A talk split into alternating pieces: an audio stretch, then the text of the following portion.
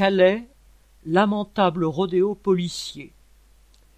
Une vidéo largement diffusée sur les réseaux sociaux montre des soldats en mission Vigipirate en train de multiplier des dérapages avec leur 4x4 le 19 décembre devant un campement de migrants près de Calais.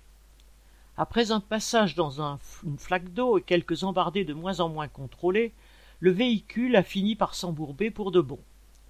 Il faut une bonne dose de bêtise et de racisme pour oser se livrer à un tel spectacle devant des hommes, des femmes et des enfants qui manquent de tout, peinent à se nourrir et grelottent chaque nuit dans des tentes de fortune.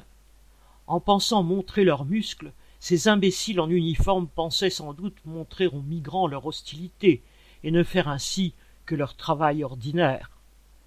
Cela fait des mois que des militants humanitaires de Calais et des alentours protestent contre les lacérations de tentes des réfugiés et les vols de leurs affaires par la police. Ce sont des pratiques quotidiennes et délibérées, tout comme le démantèlement des campements. Le rodéo motorisé a eu lieu presque à l'endroit où, début novembre, des militants associatifs, des habitants et des réfugiés s'étaient opposés à la police. La vidéo de la scène ayant largement circulé, la hiérarchie a dû réprimander ses troupes et annoncer l'ouverture d'une enquête.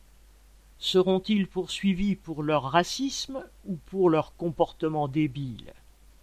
Et pourquoi pas les deux, mon capitaine? TB